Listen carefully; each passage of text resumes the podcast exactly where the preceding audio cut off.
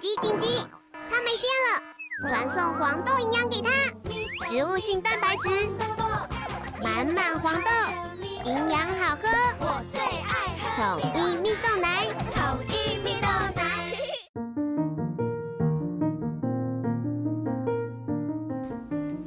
小朋友准备听故事喽！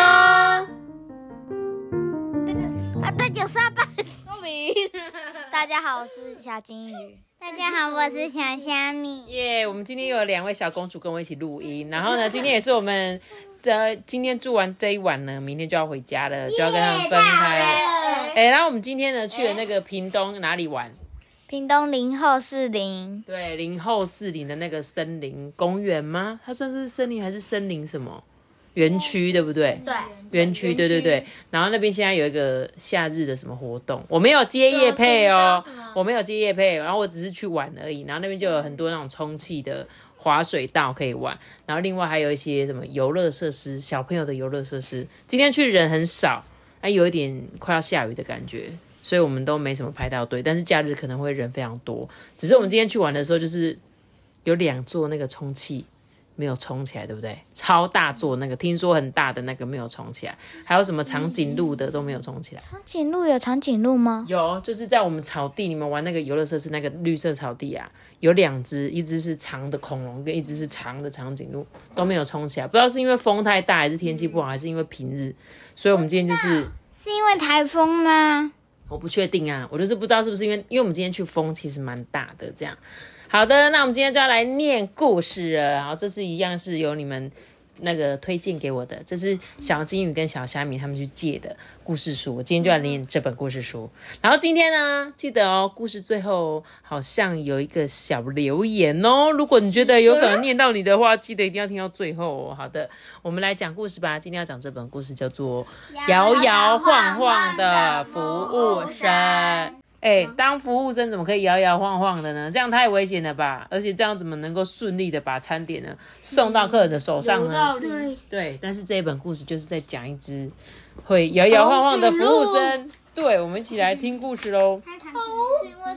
上个星期二呢，我们去动物园，后来我们就在动物园里面的餐厅啊吃东西。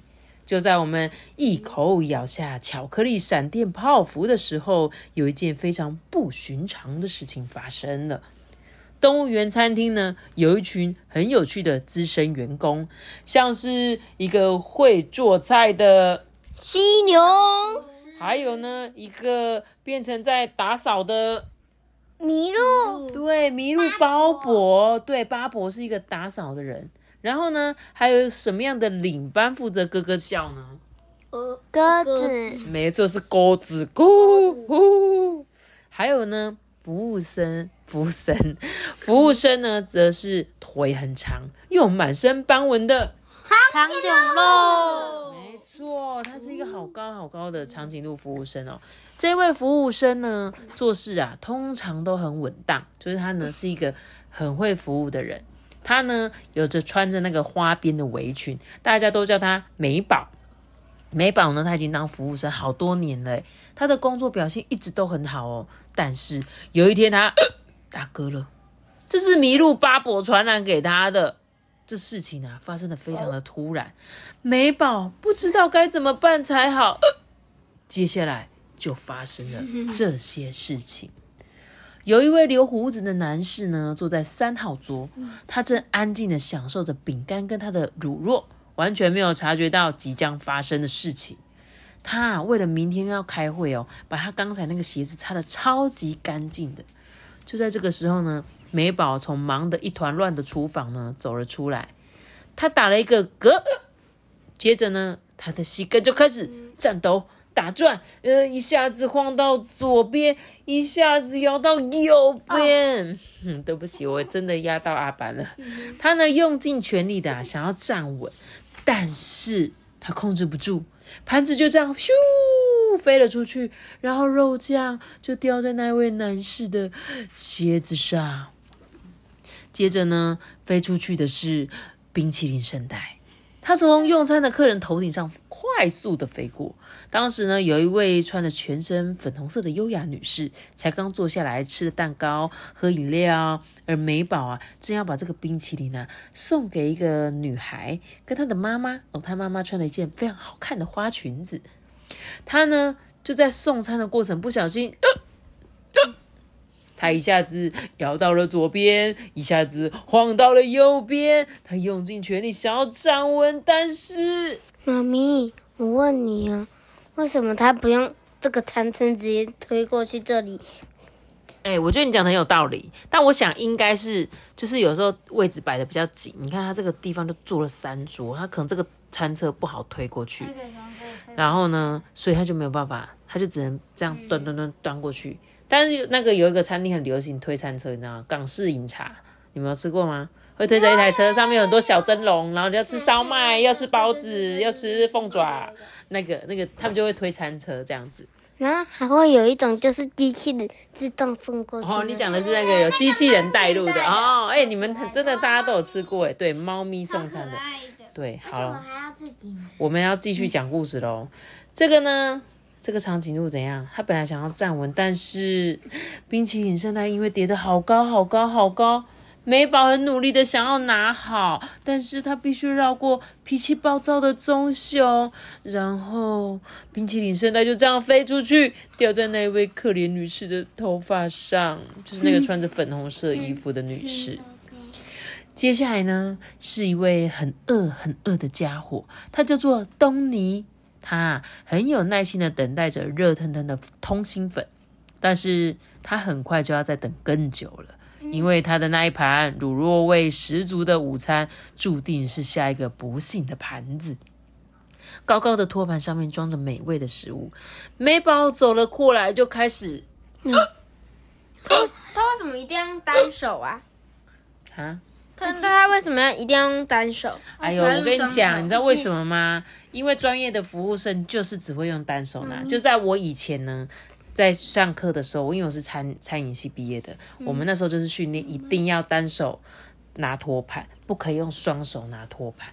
妈咪，那为什么他要从后面这样绕一圈过来？他其实没有绕一圈啊，只是你看起来他很像绕一圈，但他其实只是从那个厨房走过来这个客人的身边这样子。可是他明明知道他自己在打嗝，为什么不要自行用双手稳一下？没有，因为打嗝就是不小心会打嗝出来啊。他不是，他以为哦，我应该不会再打了吧？结果突然他送到一半的时候，突然，所以呢就不小心呢开始跟前面一样，一下子摇到左边，一下子又晃到右边，想要用尽全力的站稳，但是这盘通心粉就像飞盘一样，咻，穿过了门，然后洒的餐厅地板到处都是。美宝对于把食物洒在客人的身上，他真的感到非常的抱歉，他真的真的很难过。他把这一团乱打扫干净之后呢，就坐在那个高脚椅上，他觉得他自己就像是一个傻瓜一样。可是大家都知道那个不是他的错啊，都是打嗝啊，害他很紧张，在那边摇摇晃晃的啊。于是呢，他的朋友们想要帮助他，他们也都很难过，不想要看到北美宝这么伤心哎。这时候，东尼就说：“哎，我知道了，我知道了。我们的任务就是要让他很快的转移注意力，让他脱离这个讨厌的状况。所以呢，比如说，我们可以做什么事情啊？